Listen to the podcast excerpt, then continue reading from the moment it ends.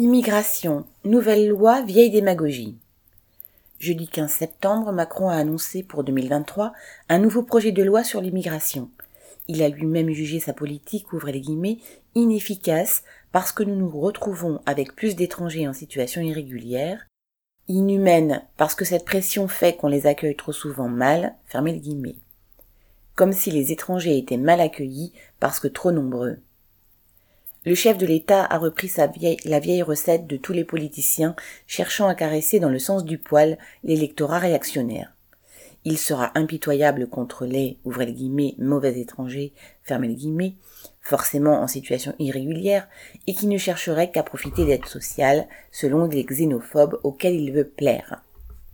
Les centaines de travailleurs sans papier de Uber Eats, du bâtiment ou de Chronopost, qui travaillent, vivent et luttent pour leurs droits dans ce pays, lui ont, semble-t-il, échappé.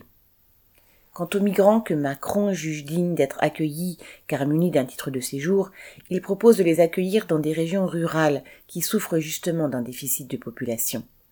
Outre l'air pur, ils y trouveraient des conditions meilleures pour l'apprentissage du français et la formation professionnelle.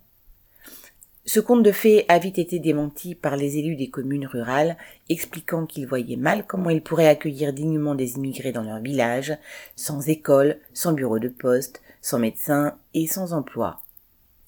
Pour mieux faire diversion, Macron et son gouvernement véhiculent et alimentent les préjugés contre les travailleurs immigrés.